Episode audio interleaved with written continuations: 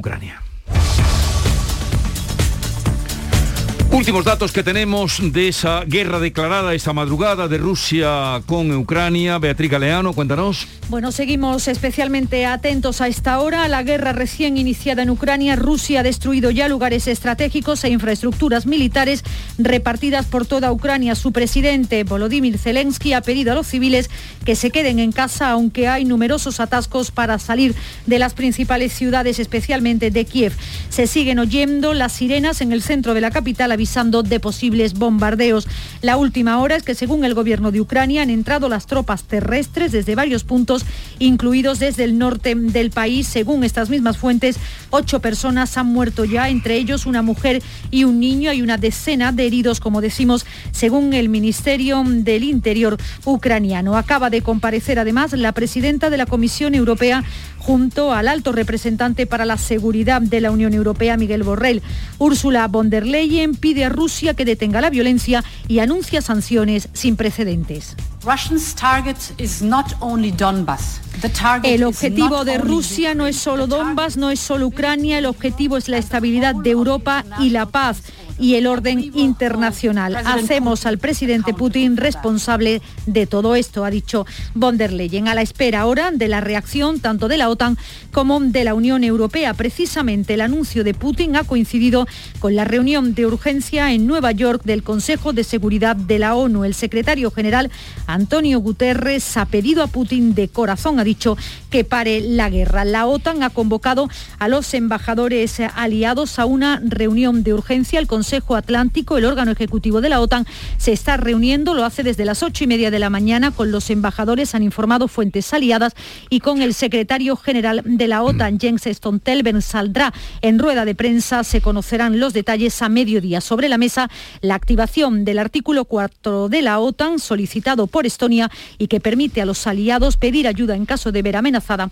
su integridad territorial. También los líderes europeos se van a reunir hoy de urgencia, lo harán en Bruselas en una cumbre extraordinaria, mientras el gobierno de España ya ha condenado la, agresión a Ucrania y ha mostrado su solidaridad con el gobierno y con el pueblo ucraniano. Está en contacto permanente con sus socios de la OTAN y de la Unión Europea para coordinar esa respuesta ante Rusia. Sin duda, la guerra recién iniciada, como decimos, comenzaba a las 5 de la mañana en Ucrania, será hoy el centro de la actividad informativa. El otro asunto de lo político, pues seguirán las reacciones a la decisión de Pablo Casado de no dimitir de momento. Pablo Casado pacta con los varones permanecer como presidente del PP hasta el Congreso Extraordinario de abril. Todos, Casado incluido, le piden a Núñez Feijo que asuma el liderazgo del partido. Y hoy también se va a homenajear a los habitantes de La Palma por su ejemplaridad ante la situación vivida por la erupción durante 85 días del volcán de Cumbre Vieja. Van a estar varios miembros del Gobierno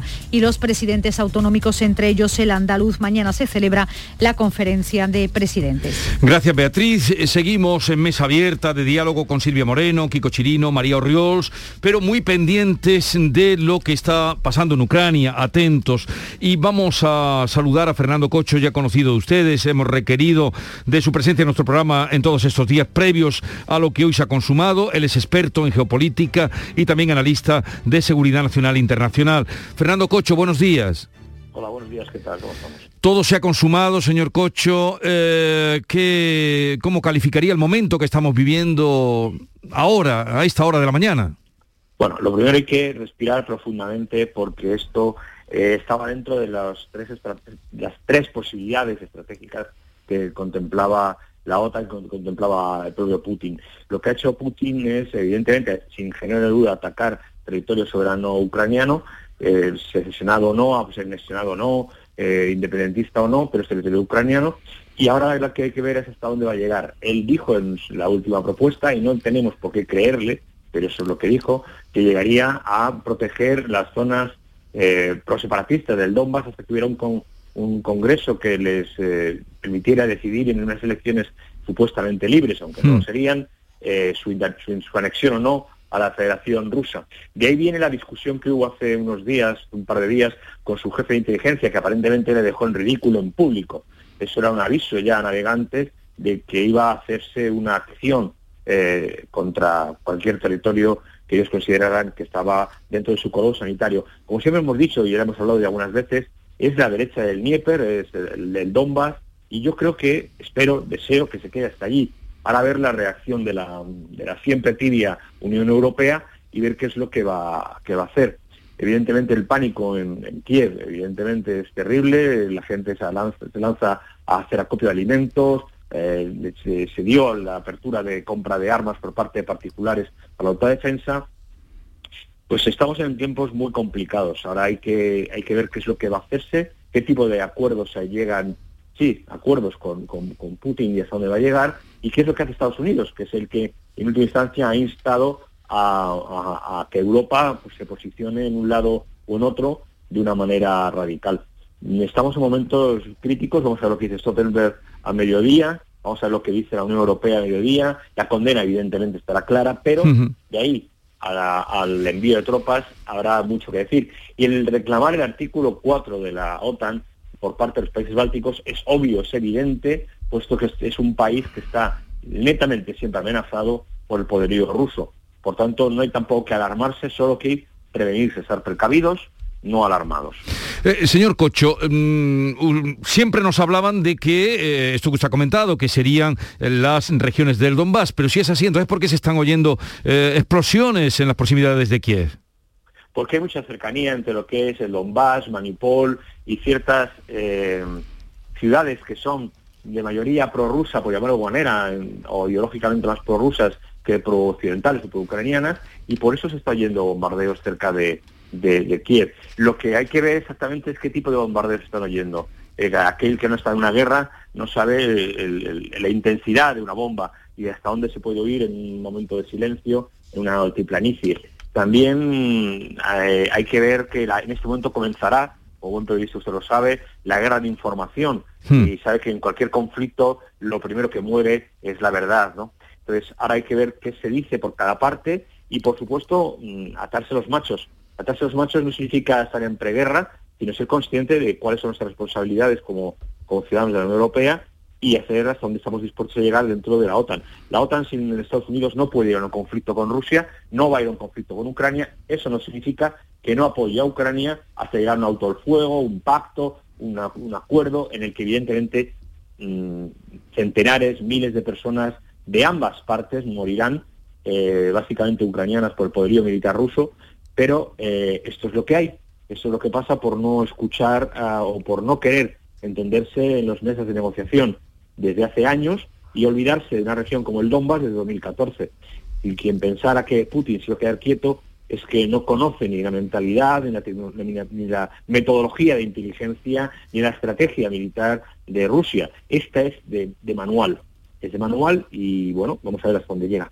Decía usted que lo primero que comienza es la guerra de información. Lo que voy a contarle, esto sí que es directo, porque hemos tenido allí un contacto, no sé si podremos hablar con él, un traductor de entrenadores españoles que se llama Masin Afasiev y que nos escribe, no sé si podremos hablar, dice que hay pánico, que los supermercados están a reventar, que solo se puede pagar en efectivo, las tarjetas están bloqueadas, no eh, puedo hablar, nos dice que en este momento no puedo hablar, nos manda una foto de, de una, eh, de un súper totalmente abarrotado y es lo que nos dice, a este señor lo solemos llamar eh, eh, de Kiev y siempre nos ha atendido, pero en este momento no puede. Pero sí que nos dice esa situación que usted ya apuntaba de pánico en las calles y en los establecimientos comerciales.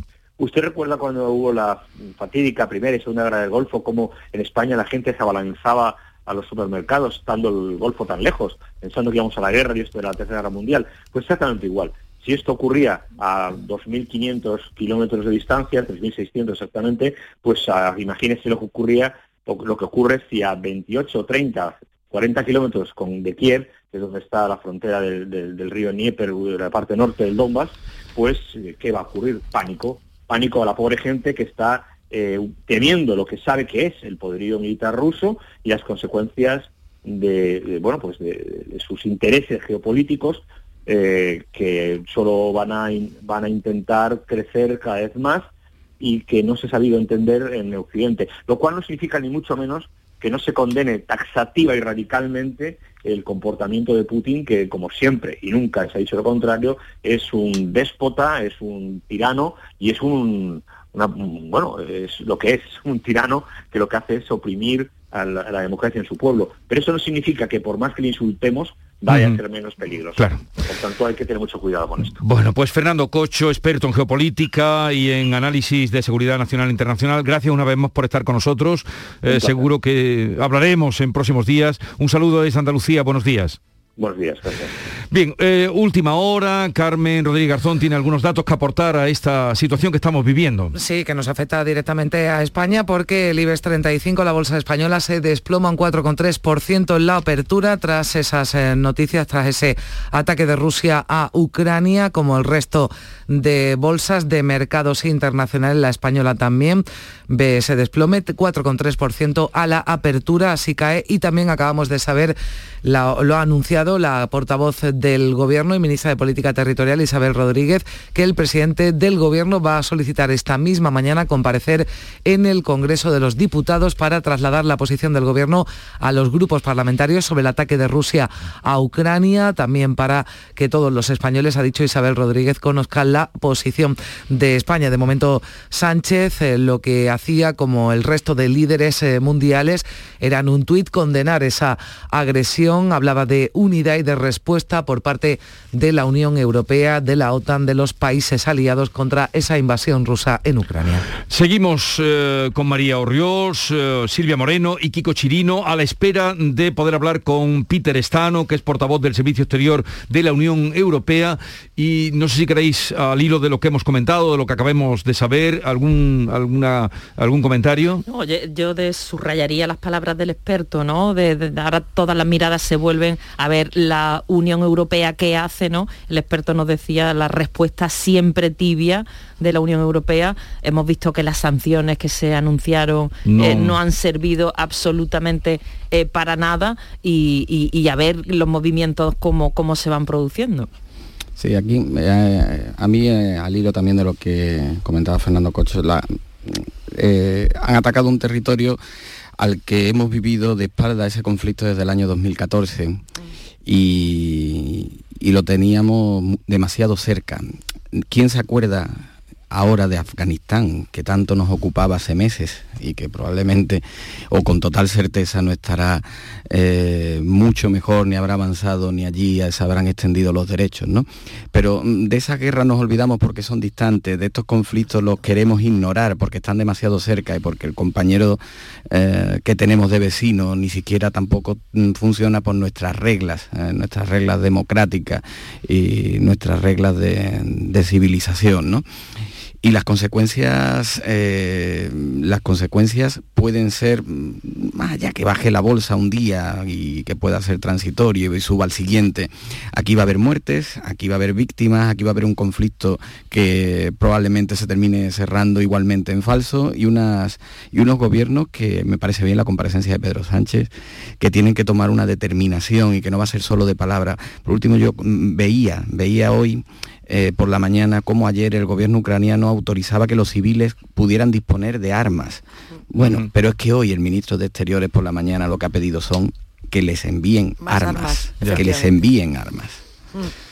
Sí, está, totalmente descompensado. O sea, en, Europa se está hablando de sanciones y tal, y, Putin mm, saca toda su artillería, nunca mejor dicho, ya, ¿no? O sea, entonces no se puede dialogar porque no hablamos el mismo idioma en este, en este sentido. O sea, estamos intentando nosotros, digo nosotros en plan Europa, hmm. eh, la vía diplomática y este señor, pues mm, salvo la, reunión, me estoy acordando ahora la reunión con la mesa, eh, poca, poca, diplomacia, quiero decir.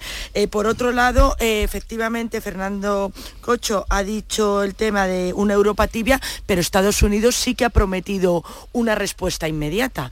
Y no nos podemos olvidar tampoco que aquí tenemos las bases de Y Rota. No sé en qué sentido eh, la implicación mm, habría que estar también un poco pendiente de eso, porque si Estados Unidos eh, em, responde con ese ataque, con un ataque o está diciendo una respuesta más decisiva, pues ahí a lo mejor mm, estas bases ya entran en juego también.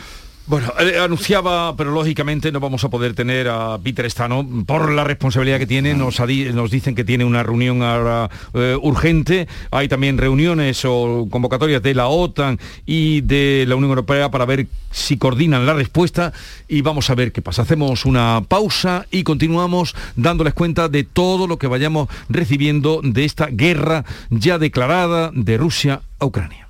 La mañana de Andalucía con Jesús Vigorra. ¿Sabes qué fecha ha sido premiada en el sorteo de mi día de la 11? Justo ahora lo van a decir. Sube el volumen. 6 de enero de 1979. ¿En serio? Si es el día que me compré rayito. No sé cuántos kilómetros nos hemos hecho esa moto y yo. Oye, pues con mi día de la 11 cada lunes y cada jueves puedes ganar miles de premios. Piénsate una fecha especial y prueba. Pues sí, y así le doy un descanso a rayito que ya se lo merece.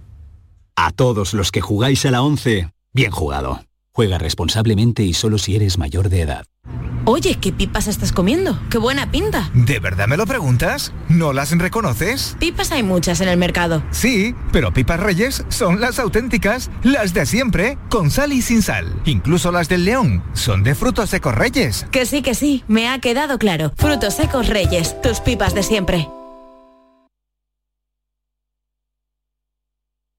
Escuchas Canal Sur Radio en Sevilla. Se acerca a las nueve y media de la mañana y desde hace unos minutos, Berrocar Automóviles te espera en sus instalaciones. Desde Grupo Berrocar te deseamos que tengas un buen día.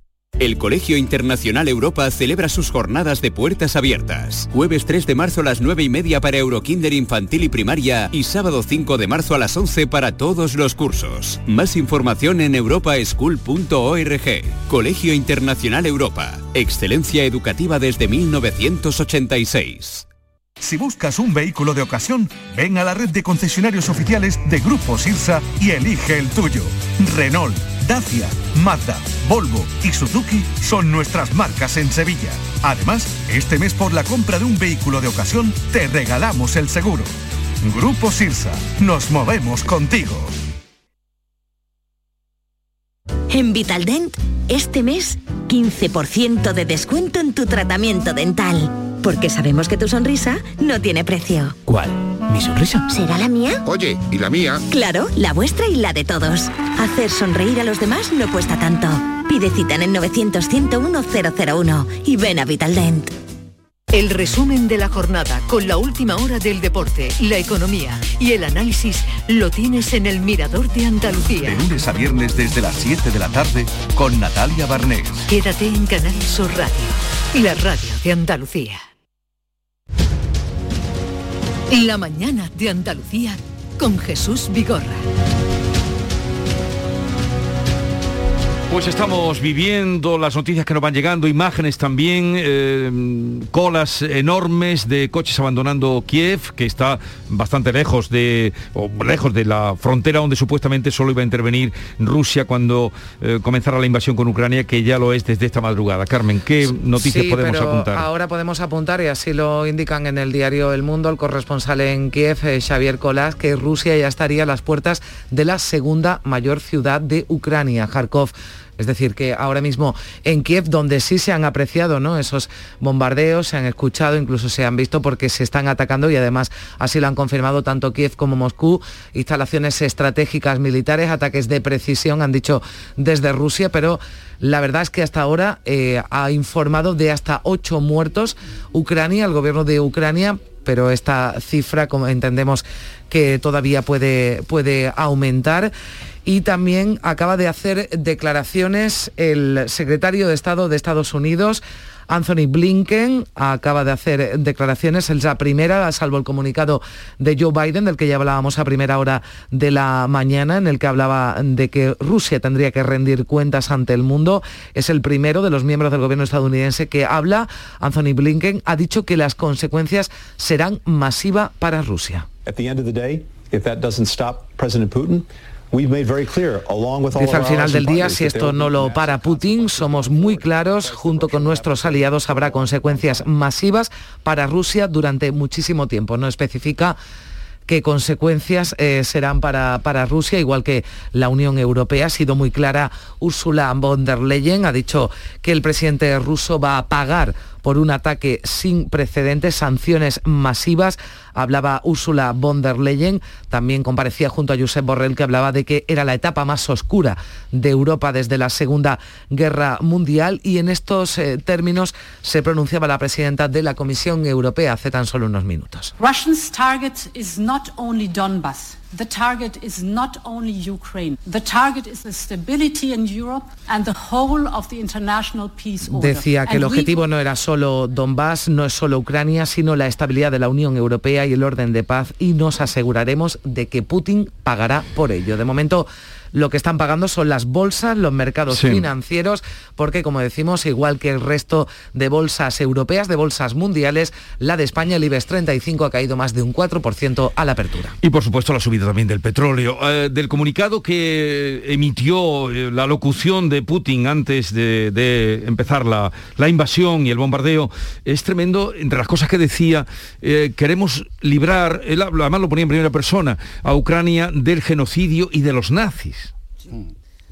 Desnazificación. vaya, Estamos intentando aprender la palabra todos. ¿Dónde, ¿Dónde ir a buscar esas palabras de de un significado que no tiene nada que ver. Yo lo he buscado, Jesús, esta mañana, de no, y ya es un término que se utilizó, que se utilizó ¿no? al final de la Guerra Mundial para eh, cuando los aliados llegaron a esas zonas ¿no? Eh, invadidas por los, por los nazis. Pero, la, la, palabra, evidentemente no casual que he querido elegir Putin, Pero eh, echar mano de, de, esas palabras para, para justificar lo injustificable, claro. Efectivamente, justificar lo injustificable porque mm, la comunidad internacional está censurando lo que ha hecho eh, hay víctimas, sabemos ya que por lo menos hay ocho muertos y, me parece eh, alucinante el, recurso a esta palabra para, para justificar. Y, lo más preocupante de todo es la amenaza de, las armas nucleares, ¿no? Que él también en su intervención y cuando ha hecho alusión que, oye, que Rusia es una potencia mundial con las armas nucleares y eso es lo que tengo yo aquí en la recámara, por así decirlo. Claro, Es que el relato y eh, ese relato imperialista al que acude Putin y que, pues bueno, poco menos que Ucrania es un regalo de los zares y tiene que, reivindicar ese, ese patrimonio desde el relato histórico, es el que justifica ante su pueblo, al que le da igual uh, oprimir y tenerlo con con una asfixia económica que no será tal, con estos bloqueos que hasta ahora, hasta ahora, estos bloqueos que ha anunciado la comunidad internacional, no olvidemos que Rusia es una de las mayores naciones que tienen tanto oro como divisas para subsistir, el papel de, China, que todavía no, no, se ha posicionado, bueno, explícitamente no se sabe qué apoyo va a suministrar a Rusia y que será seguramente favorable para poder asistirle en todo esto. Y lo verdaderamente preocupante aquí porque en esas mesas eh, kilométricas en las que se ha escenificado una pseudo negociación, mm, se han sentado desde Macron, bueno, mm. Mm, pero también se ha sentado Bolsonaro. Es que Putin eh, es capaz de congregar a líderes a un lado y a otro, líderes eh, moderados, democráticos occidentales y a la ultraderecha en Brasil. ¿Por qué? Pues porque mm, es uno de los principales países exportadores. Bueno, la agenda también informativa del día se está truncando porque, claro, mm, es la guerra, habría que decir. Sí, Pedro Sánchez, el presidente del gobierno, que ya dijo que no iba a asistir a ese acto de homenaje previo en La Palma, presidido por los Reyes, eh, previo a la conferencia de presidentes. Bueno, pues la conferencia de presidentes se suspende. Se suspende esa convocatoria por la crisis de Ucrania. Ya Pedro Sánchez hoy va a asistir a esa reunión de los líderes de la Unión Europea para consensuar una respuesta a Rusia, pero queda cancelada. De momento esa conferencia de presidentes autonómicos por la crisis de Ucrania. Nos imaginamos que vendrán más cancelaciones, eh, cambiará completamente la, la agenda. Y también hay que decir que el Centro de Comunicaciones Estratégicas y Seguridad Informativa de Ucrania ha asegurado que el ejército de este país ha recuperado la ciudad de Shastia en la región de Lugansk y que ha aniquilado a 50 efectivos rusos.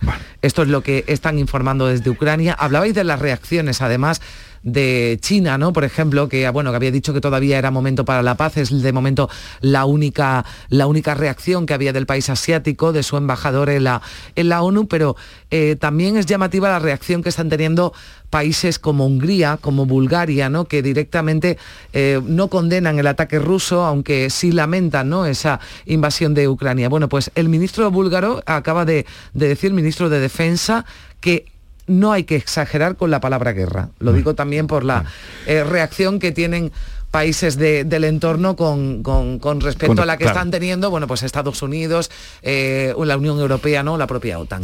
Bueno, Kiev asegura también eh, que se han alcanzado 10 regiones, o sea que no todo era pues las, las que estaban limitando en la frontera. Kiev asegura que se han alcanzado ya 10 regiones, principalmente al este y al sur del país. María, ¿qué ibas a hablar tú cuando introducíamos las novedades que iban llegando? Sí, es que claro, efectivamente estamos en la guerra y aquí hay novedades continuamente, aunque no quieran decir guerra o no sé yo, si hay ya misiles y gente muerta y bombardeando, para mí es una guerra. Eh, no, iba, iba a hacer un poco referencia a lo que tú estabas diciendo, Jesús, al tema de, de la economía porque efectivamente eh, antes habíamos hablado también que hay otras guerras en el mundo, pero que no, no, les hacemos tanto caso. Aquí también, claro, ¿qué es lo que pasa? Que Rusia es un gran productor de petróleo y, el petróleo está subiendo y nosotros dependemos de ese petróleo. Entonces eso también nos va a marcar la economía. Nos va, y por otro lado el dólar se está revalorizando. Entonces, eh, si, si España es tan dependiente de esa energía exterior, vamos a tener consecuencias también económicas, evidentemente. Entonces eso tampoco habría que perderlo, perderlo de vista, ya el tema de las bolsas y demás. No, pero no solo, no solo María, el gas, el petróleo, la, la energía en sí, que, hemos visto como mientras que Estados Unidos paralizaba y bloqueaba el nuevo gasoducto, Alemania no la tenía toda consigo. ¿no? La dependencia energética está clara, pero no es solo la dependencia energética, es que mm, Rusia, para hacerle daño, hay que eh, bloquearle las exportaciones, pero si le bloqueamos las exportaciones, nos hacemos daño todos. A nosotros mismos, claro. ¿Por qué se sienta Bolsonaro con Putin? Porque Brasil necesita el fertilizante que exporta Rusia. Eh, es, que, es que Rusia eh, es, por ejemplo, el principal exportador, leía, de paladio, que algunos creíamos que era el nombre de una discoteca y resulta que el paladio es casi tan caro como el oro y está en los material quirúrgico o en los catalizadores de los coches, ¿no? Todo eso es a lo que nos exponemos. Si queremos verdaderamente, sin tocar las armas, bloquear a Rusia, tenemos que bloquearle sus exportaciones. Eso es malo para Rusia, evidentemente, pero eso tiene unas repercusiones que tendremos que estar dispuestos a asumir todos. Claro, y la amenaza de la Unión Europea ahora, eh, las palabras de Borrell hace unos minutos han sido esas, ¿no? De, de, eh, imponer las sanciones, todas las que sean posibles para aislar a, Rusia, pero efectivamente eso tiene un coste para el resto de países. Bueno, siguen llegando mm, pues imágenes eh, de ataques del éxodo ya de ciudadanos, eso lo hemos confirmado esta mañana con este sevillano mm, al que, con el que hablábamos, Manolo Pérez, al de las poco más eh, allá de las 8, que decía que emprendía con su familia la salida de una eh, población que estaba fuera mm, de, estaba a 120 kilómetros de Kiev, pero que emprendía ya la salida del país, que ya le habían pedido desde exteriores. Y por otra parte, también este entrenador que, nos ha atendido más sin varias veces y que ahora no nos podía atender, nos decía que estaba pánico, era en pánico eh, en la ciudad, los supermercados llenos, también las estaciones de servicio y la huida, éxodo para saliendo, tratando de salir de, Kiev. Eh, no sé si hay algo más por ahí que estés eh, viendo. Desde el gobierno, desde el gobierno español, que bueno, mm, hay unidad, dicen desde el Ejecutivo, unidad entre los socios de gobierno, la postura ante este conflicto con Ucrania y hace unos momentos que Alberto Garzón, el coordinador general de Izquierda Unida y ministro de Consumo, ha hablado de este asunto, ha respaldado la posición del gobierno y de la Unión Europea, ha acusado de imperialista a Vladimir Putin, habla de ataque inadmisible de Rusia y de unión también del gobierno en este sentido. Recordamos que Pedro Sánchez ha cancelado esa conferencia de presidentes y, de, y se confirma además eh, que va a comparecer en el Congreso, así lo va a solicitar esta misma mañana. Bien, vamos a seguir introduciendo opiniones. Víctor Gutiérrez es coordinador de Derecho de la Universidad de Jaén. Víctor Gutiérrez, buenos días. ¿Qué tal? Buenos días. Gracias por atendernos, es coordinador de Derecho Internacional de la Universidad de Jaén. ¿Qué nos puede usted decir, qué análisis hace de la situación que se está produciendo, invasión de Rusia sobre Ucrania, guerra de, de Rusia en Ucrania? Bien, bueno, la situación realmente eh, es preocupante. Si antes era un peligro eh, real pero no inminente, como decía el secretario de la, de la OTAN, ahora ya es un peligro real e inminente realmente esta situación eh, va a afectar a todos, es decir, con independencia ya de lo que, de que, aumente eh, la escalada bélica, esto va a afectar negativamente a todo el tema de, precios, al tema, a la interdependencia económica que existe concretamente entre Europa y, Rusia, y esto pues también va a afectar a medio y largo plazo a los bolsillos de todos. ¿eh? Bueno, ya han empezado la bolsa esta mañana al abrir, la bolsa española, también eh, otras bolsas europeas, pero la española ha caído en casi un 5% nada más abrir. Eh, el petróleo también ha subido. Mm, ¿Qué más repercusiones pueden llegarnos? Nosotros, España es uno de los países de la Unión Europea con mayor eh, consumo de cereales, bueno, el que más, el 33% creo de la, del consumo de, cereales que hace España trae de, concretamente de, Rusia. Es decir, es un igual que Ucrania y Rusia son dos grandes exportadores de cereales y también a través de su territorio se exporta el gas, como todos sabemos. Entonces, a efectos, por ejemplo, energéticos, España no es el gran perjudicado porque nuestro gas viene preferentemente de, Argelia. Eh, más perjudicados serán Francia y, fundamentalmente Alemania, pero por ejemplo en temas de cereales y otros temas eh, de consumo que sí que eh, compramos mucho a Rusia, pues sí que concretamente nos van a afectar. De todas maneras, lo que va a ocurrir allá a corto y a medio plazo es una subida de la energía.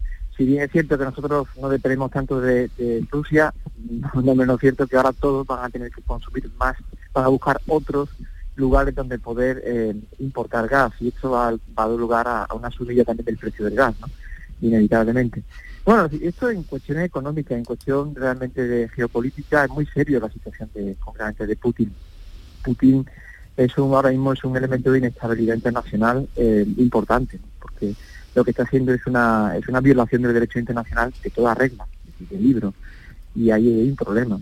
¿Cómo detener a este señor? Ese es el problema. ¿Qué puede hacer la OTAN y la Unión Europea frente a esta situación? Bueno, la Unión Europea lo que puede hacer, que es lo que está empezando a hacer, y yo creo que, que por ahí pueden ir los tiros, es comenzar a realizar sanciones eh, de tipo económica que afecten sobre todo a lo que los bancos, eh, bancos rusos, a, los oligarcas rusos, que, porque Putin, eh, la idea completamente de este tipo de sanciones es buscar eh, que la oposición o los oligarcas rusos pues puedan plantear, bueno, pues contestar un poco a Putin y plantear su descontento a nivel interno. Y donde le duele completamente es la economía, por lo tanto afectar a los, bancos rusos, bloquear obviamente cualquier tipo de comercio con las nuevas repúblicas, autoproclamadas repúblicas eh, peronas, este, este tipo de cosas es lo que hace la Unión Europea, que es lo que puede hacer. Y a efectos de la OTAN, pues bueno, el margen ya es muy, muy limitado porque la OTAN es una organización internacional de carácter bélico, hmm. eh, bueno, pues eh, militar y claro, una intervención de la OTAN, pues eh, serían palabras mayores. Ahora mismo la diplomacia es nuestra única salvación y las sanciones económicas pues el medio, el remedio para intentar frenar esta escalada de violencia. Pero la diplomacia ha saltado por los aires. Eh, eh. Bueno, por ahora, vamos, sí, obviamente el no, no, se entiende cuando uno quiere. en este momento lo que está lo que está ocurriendo es la crónica de una, una invasión anunciada. Es decir, obviamente Putin ha dicho que él reconoce y respeta todas las antiguas repúblicas de la Unión Soviética, salvo Ucrania entre otras cosas, él comentó no hace mucho en un discurso que Ucrania fue creada por Lenin. Él no reconoce concretamente esa independencia. El problema es que la diplomacia es lo único que queda. Es que es lo único que queda, porque la otra alternativa sería un desastre. Entonces, la única, lo único que queda es la diplomacia. Hay que intentar seguir y seguir y seguir con presión y con diplomacia, porque la alternativa no es sacar tanques. Obviamente esto sería un desastre, ¿no? Eh, eso, no se, eso no se le puede permitir ahora mismo la comunidad internacional. Además, una guerra sería una guerra de esta escalada no no no no no no, no sería no es algo pensable. Estamos hablando de Rusia ¿no? un miembro del Consejo de Seguridad de Naciones Unidas. Aquí no podemos hablar en términos bélicos la única forma es la presión internacional es buscar otros aliados para que presionen China por ejemplo es muy interesante el papel de China que está mirando de perfil es un aliado de Rusia. Ahí lo importante sería como intentar que entre todos se presionara a, a Rusia concretamente a Putin para que bueno pues eh, retrocediera en su, en su apetito imperialista que tiene en relación con, con las antiguas República de la Unión Soviética. ¿no? Bueno, Víctor Gutiérrez, coordinador de Derecho Internacional de la Universidad de Jaén, gracias por estar con nosotros y ayudarnos también con su reflexión a entender un poco y a confiar en esa diplomacia a la que usted aludía que como única salida para acabar con esta situación. Un saludo y buenos días. Gracias, buenos días. Bueno, estamos eh, ahora, el Ministerio de Defensa de Rusia, antes decíamos que Ucrania hablaba de bajas rusas ya en, en ese eh, ataque en Lugansk. Bueno, pues el Ministerio de Defensa de Rusia ha asegurado que las Fuerzas Armadas del país no están atacando ciudades ucranianas.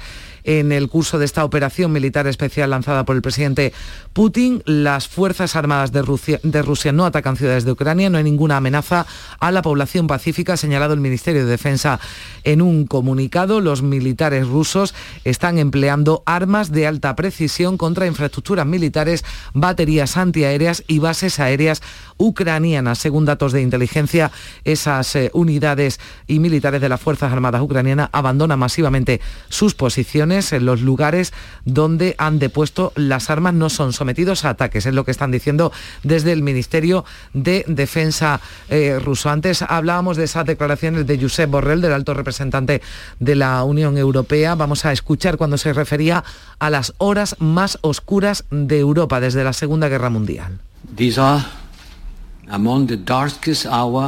Estamos en las horas más oscuras en Europa desde el fin de la Segunda Guerra Mundial.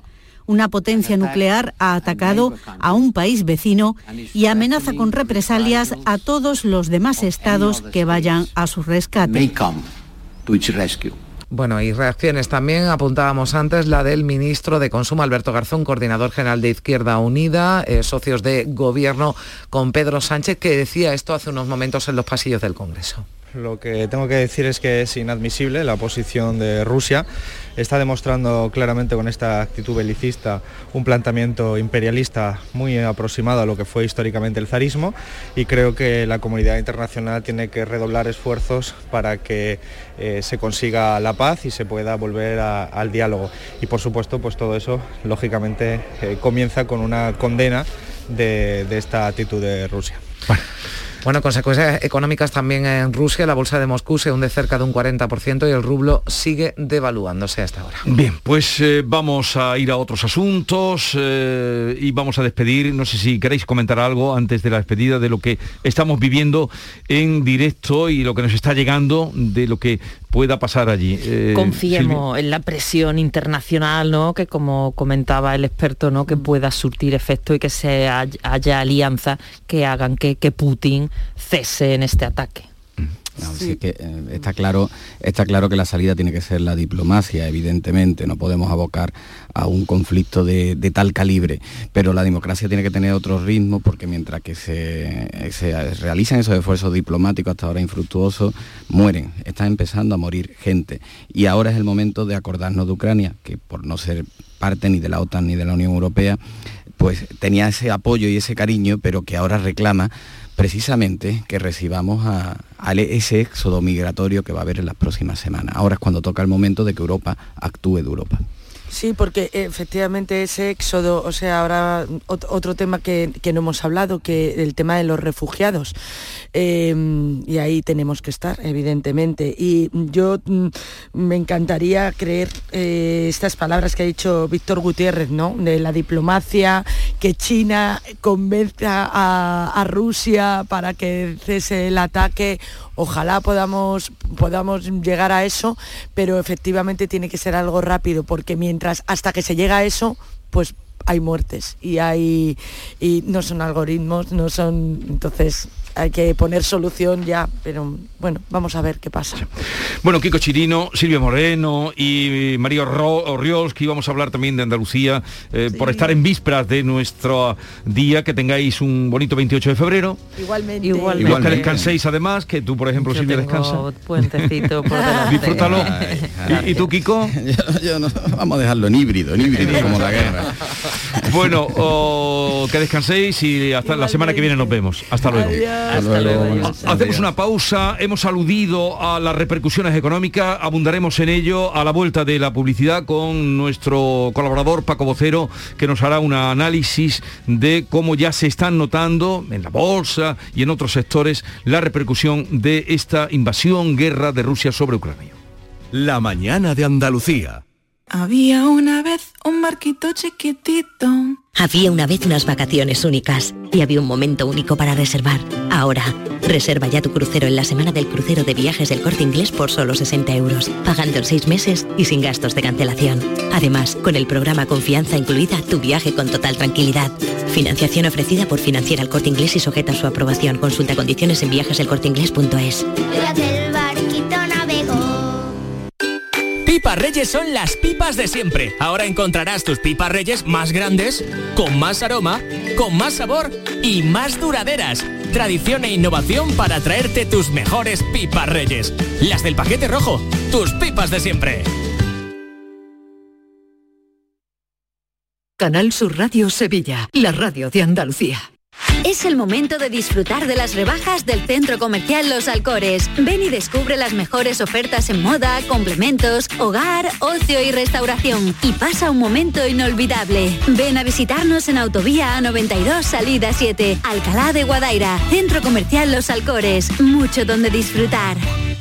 ¿Te está afectando la subida de la luz? Claro que sí. Por eso en Insolac Renovables instalamos paneles fotovoltaicos de autoconsumo con los que podrás generar tu propia electricidad. Y ahora, con la subvención del 40% de la Agencia Andaluza de la Energía, lo tienes mucho más fácil. Entra en insolacrenovables.com e infórmate de las ventajas que tiene el autoconsumo. Insolac, expertos en energías renovables desde 2005. Si necesitas un electrodoméstico, ¿por qué pagar de más en grandes superficies? Ven y paga de menos en Tiendas El Golpecito. Tus primeras marcas al mejor precio y una selección de productos con pequeños daños estéticos con descuento adicional y tres años de garantía. Tiendas El Golpecito. Ahorra hasta el 50% en tus electrodomésticos. 954-100-193 y tiendaselgolpecito.es. El 28F es el Día de Andalucía.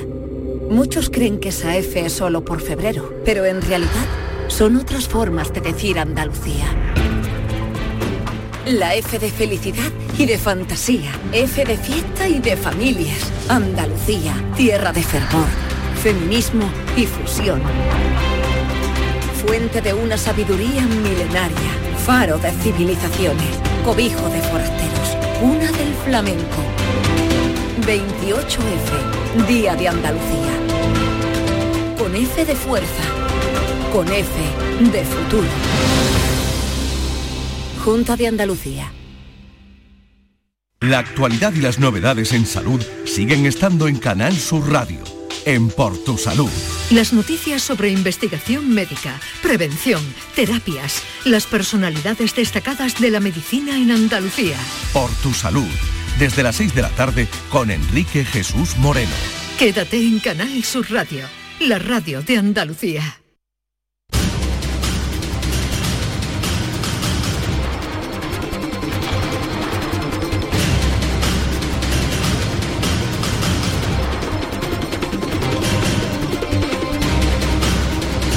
...9.42 minutos de la mañana vamos a repasar algunos datos, asuntos que venimos contando desde que a las 5 menos 3 minutos hora española, las 6 menos 3 en el país, Rusia comenzaba la ofensiva militar. Han bombardeado ya lugares estratégicos, infraestructuras militares repartidas por toda Ucrania.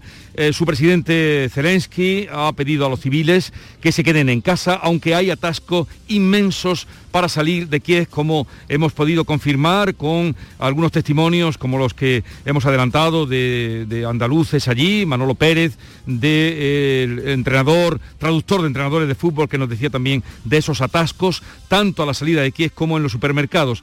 El gobierno de España ha condenado la agresión a Ucrania y ha mostrado su solidaridad con el gobierno y con el pueblo ucraniano. Se ha suspendido la reunión de presidentes que iba a haber presidida por los Reyes en La Palma y también estamos pendientes de esas reuniones convocadas por parte de la OTAN y por parte de la Unión Europea. El secretario general de la ONU, Antonio, Antonio Guterres, pedía a Rusia poco antes eh, de que eh, se produjera la invasión dar marcha atrás. No ha servido para nada. Esta guerra no tiene ningún sentido, decía justamente cuando estaba reunido el Consejo de Seguridad de la ONU. Desde lo más profundo de mi corazón, señor Putin, detenga sus tropas en Ucrania, dele una oportunidad a la paz. Demasiada gente ha muerto ya. Give peace a chance.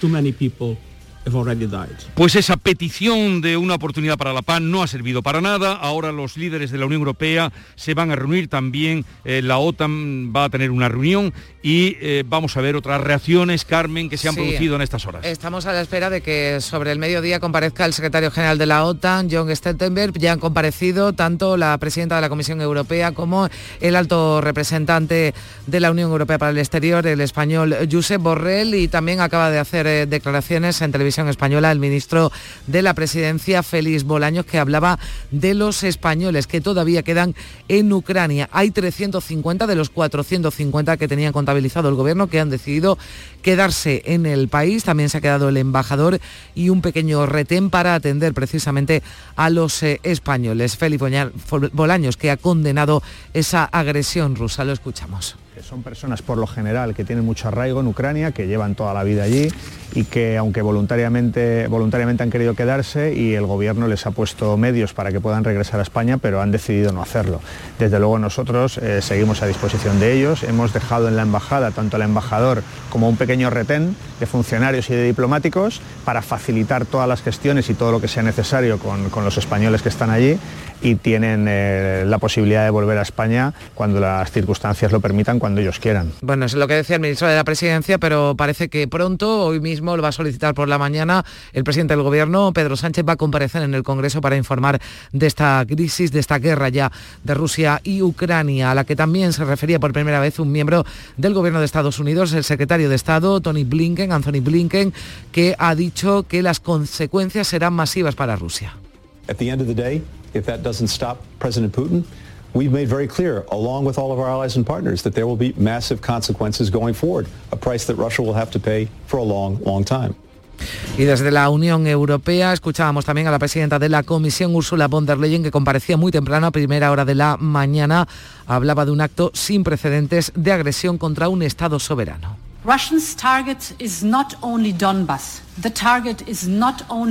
Decía, el objetivo no es solo Donbass, no es solo Ucrania, sino la estabilidad de la Unión Europea y el orden de paz. Y nos aseguraremos de que Putin pagará por ello. Habla de sanciones masivas de la Unión Europea a Rusia. Y vamos a ver ahora la repercusión en la economía, caídas de las bolsas. Esta mañana lo apuntaba ya muy temprano Paco Vocero, nuestro colaborador en eh, la, la sesión económica de las claves de cada día. Paco, buenos días de nuevo. Buenos días, Jesús, ¿qué tal? A ver, ¿qué nos puede descontar de cómo está afectando a la economía, a los sectores económicos, esta invasión de Rusia sobre Ucrania? Pues mira, como bien dice y como hemos comentado esta mañana, ahora mismo los índices, las bolsas están cayendo con están cayendo como no podía ser de otra forma. Bien es verdad que han atenuado un poquito las caídas desde el principio, porque el IBEN en nuestro caso ha llegado a tener una apertura de una caída del 4% y ahora está en unos menos 2,54. Pero no obstante, el índice europeo más importante de acciones, el Eurostock 50, está ahora mismo en un 3,10 de caída. Y aquí ahora mismo lo que nos estamos enfrentando es a una enorme incertidumbre, porque claro, aquí el aumento de la inflación está en el centro de todas las preocupaciones, un aumento de la inflación por los impactos económicos, por la subida de los precios de la energía, que el gas también se ha disparado un 30%, el petróleo ya ha roto la barrera de los 100, como comentábamos esta mañana, y esa subida lo que puede afectar a la recuperación económica en Europa ahora a muy corto plazo, ¿no? Eh, pasa entonces de los 100 euros el barril del petróleo. Paco, gracias por estar con nosotros. Un saludo y seguiremos a ver, han abierto con grandes caídas, veremos cómo cierran. Un saludo, Paco. Un saludo, gracias, hasta ahora. Bueno, y más eh, cosas que van, eh, surge- que van saliendo, de las que podemos informar a esta hora.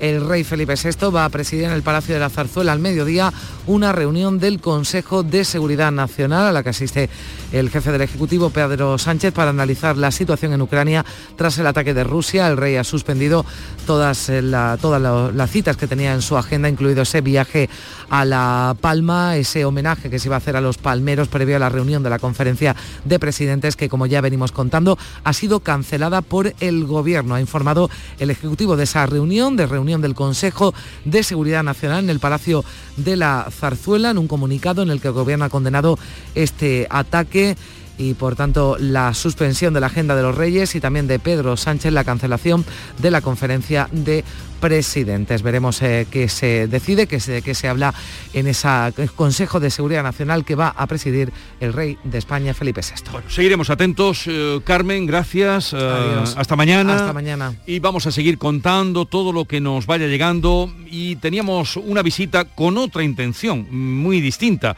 a una agencia de viajes porque el puente estaba siendo muy demandada, eh, pues en Andalucía, las plazas hoteleras. Y ahí se había ido y se ha ido y está Javier Moreno. No sé también si nos pueden decir algo de cómo puede repercutir esta situación de guerra en, las agencias, en las agencias de viaje. Javier, buenos días. Hola Jesús, ¿qué tal? Muy buenos días. Desde una de las oficinas de viajes Triana, aquí en Sevilla, donde precisamente estábamos conversando con, con el jefe de oficina de ventas, José Antonio Matías, sobre, sobre ese destino, sobre Rusia como destino, que nos, que nos decía José Antonio, ¿qué tal? Buenos días, que es un destino no solamente ahora por la crisis, sino es un destino complicado, ¿no? Sí, sí, hola, ¿qué tal? Buenos días. Pues antes incluso de la pandemia eh, era necesario entrar con visado, ¿no? Y, digamos en, en el ámbito nuestro turístico pues es más fácil eh, conseguir el visado y se hacía a través de tour operador y bueno, mm, era un destino también muy, muy pedido y demandado por los, por los clientes. O sea que han sido dos años de pandemia en los que mm, se ha añadido esta dificultad, o antes también era necesario el, el- el- el visado. Antes era necesario, sí. Es un país de los que sigue siendo necesario un visado. Y además un visado eh, que era un poco complejo eh, hacerlo. Cuando ocurren este tipo de situaciones, José Antonio, eh, eh, las agencias suelen recibir un- unas comunicaciones del Ministerio de Exteriores. Todavía no les ha llegado nada, aunque entiendo que, que el, que el público conoce perfectamente que no son destinos recomendados, por supuesto Ucrania, el este de Europa, Rusia. ¿Esa comunicación suele llegarles?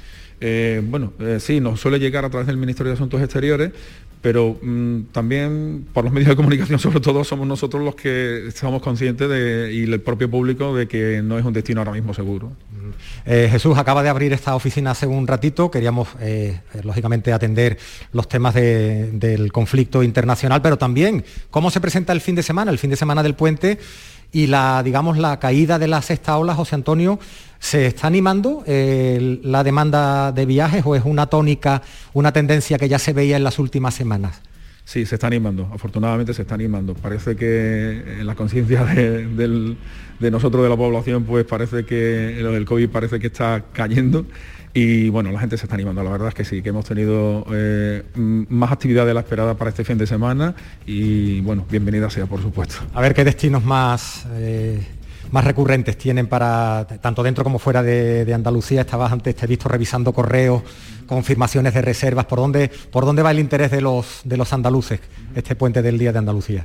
Mm, Ahora concretamente para el fin de semana de este puente pues ha habido diversidad de destinos, ¿no? Como por ejemplo los más cercanos, mm, Playa, Huelva, eh, Málaga, ha habido también interés por, por ciudades mm, cercanas como Granada, como Córdoba. Y bueno, también eh, fin de semana así en una- alguna ciudad europea, ¿no? Como por ejemplo Viena, he tenido alguna reserva para Viena, hemos tenido alguna reserva para Londres también. Y circuitos en autocar, circuitos en autocar así cercanos, lugares cercanos en los cuales pues la gente eh, lo tiene relativamente fácil y es un tipo de viaje muy, muy completo. A ver, estaba sonando el, el- el teléfono precisamente de José Antonio. Imaginamos que es algún, algún cliente. Ya, ya por último, José Antonio, eh, me imagino que la cancelación, la posible cancelación de vuelos internacionales, eso os complicaría mucho, pero de momento no tenéis ningún tipo de noticia, ¿no? No, de momento no, eh, no, no- no tenemos. la verdad es que eh, esperemos que no sea necesario recurrir a las cancelaciones, pero, mm, pero bueno, la gente piensa que el público en general no, no demandará estos destinos complicados. Está la agencia muy tranquila, es cierto que acaban de, abrir.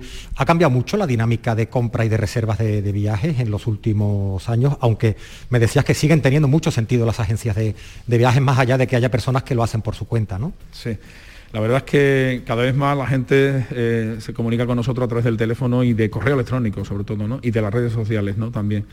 Eh, pero bueno, hay digamos, un sector de, la población que todavía sigue eh, teniendo esa necesidad de, venir a la agencia, de tener ese contacto presencial con nosotros, ¿no? Y además también depende del tipo de viaje que sea, ¿no? Hay cosas, digamos, un poco fáciles que a lo mejor el propio cliente las gestiona desde su casa pero hay otro tipo de producto que confía en, el agente de viajes. Afortunadamente sigue confiando en el agente de viajes. Muchas gracias, José Antonio. muy, bien, un saludo. Eh, gracias. Eh, Jesús, pues ahí está la recomendación. Hay que viajar, ¿eh? hay que moverse y mira, Andalucía es un destino excelente para este fin de semana. Muy solicitado además durante este puente del Día Andalucía. Por cierto, que no se lo he dicho, no he tenido tiempo con esta mañana ajetreada. Mañana haremos el programa en el Museo de la Memoria Andalucía junto a la casa de Blas Infante. Allí estaremos a partir de las 8 de mañana y luego les contaré con qué invitados. Esta es La Mañana de Andalucía con Jesús Vigorra. Canal Sur Radio.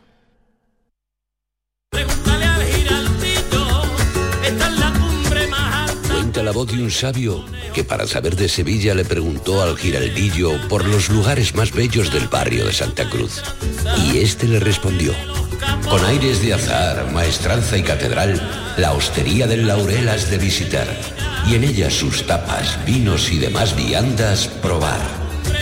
La Hostería del Laurel. Visítenos en Plaza de los Venerables 5 o a través de nuestra web lahosteriadellaurel.com. Porque si le preguntas al giraldillo, Hostería del Laurel, no te la dejes atrás. ¿A tu Mercedes le toca pasar la ITV? Evita cualquier sorpresa. Acércate a Concesur Dos Hermanas y le realizamos un chequeo pre-ITV totalmente gratis. Y si necesita reparación, en Concesur Dos Hermanas te lo ponemos más fácil. Infórmate en grupoconcesur.es o en el teléfono 955-634-400 marcando la opción de cita previa. Te esperamos en Concesur Dos Hermanas. El Colegio Internacional Europa celebra sus jornadas de puertas abiertas. Jueves 3 de marzo a las 9 y media para Eurokinder infantil y primaria y sábado 5 de marzo a las 11 para todos los cursos. Más información en europaschool.org. Colegio Internacional Europa. Excelencia educativa desde 1986. Este viernes, la mañana de Andalucía con Jesús Pigorra te invita a un viaje por la historia reciente de Andalucía Vente a conocer el Museo de la Autonomía. Acompáñanos a Coria del Río, en Sevilla, y descubre con nosotros los detalles de este centro, de la Casa de Blas Infante, padre de la patria andaluza y de la fundación del Centro de Estudios Andaluces. La mañana de Andalucía con Jesús Vigorra. Este viernes, edición especial desde el Museo de la Autonomía de Andalucía. Quédate en Canal Sur Radio, la radio de Andalucía.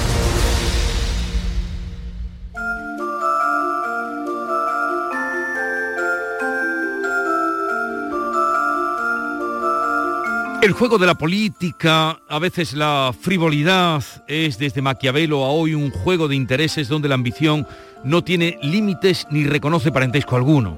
García Barbeito hace un repaso de su manual de uso y maneras. Querido Antonio, te escuchamos. Muy buenos días, querido Jesús Vigorra. Perversos del siguiente. La política es un monstruo, siempre con sangre en los dientes cuando no está devorando a una víctima inocente, es porque anda escondido esperando a ver quién viene para lanzarle un zarpazo que le haga heridas de muerte. Y si no, se hace querer, se pasea sonriente, saludando cariñoso a todo aquel que se tercie. Le gusta ganar terreno, le vuelve loco meterse entre gente de poder o entre servidores fieles. Tiene clara su intención sabe de más lo que quiere. Es capaz de dar abrazos, aunque en los brazos le tiemble un deseo irrefrenable de ir sacrificando gente. Besa y en los labios lleva anzuelos para traerse un pez gordo que confíe y que de sobra le rente. Libre del todo de escrúpulos, solo va buscando suerte de encontrar en los demás los más firmes intereses, sin arriesgar, sin sufrir, que en el alma no penetre, menos en el corazón, aquello que el pueblo siente, ni penas de compañeros, ni perdón para el enfrente. La política camina por donde más le conviene y tan solo su ambición el sacrificio merece. Por llegar cualquier camino, por subir cualquier pollete, valen estribos de honras y andamios de mala leche. Subir, dinero y poder es el lema que se lee en su ambiciosa bandera de las conquistas que quiere. Nunca le tembló la mano. ¿Conoce mano que tiemble? Ni para defenestrar, ni para romper billetes de viajeros de partidos que estuvieron cerca siempre. La política es capaz, en las dos caras que tiene, de poner perfil de fuego y el otro perfil de nieve. Sabe con calor mentir y despreciar fríamente. Y después de haber matado, decir, que pase el siguiente.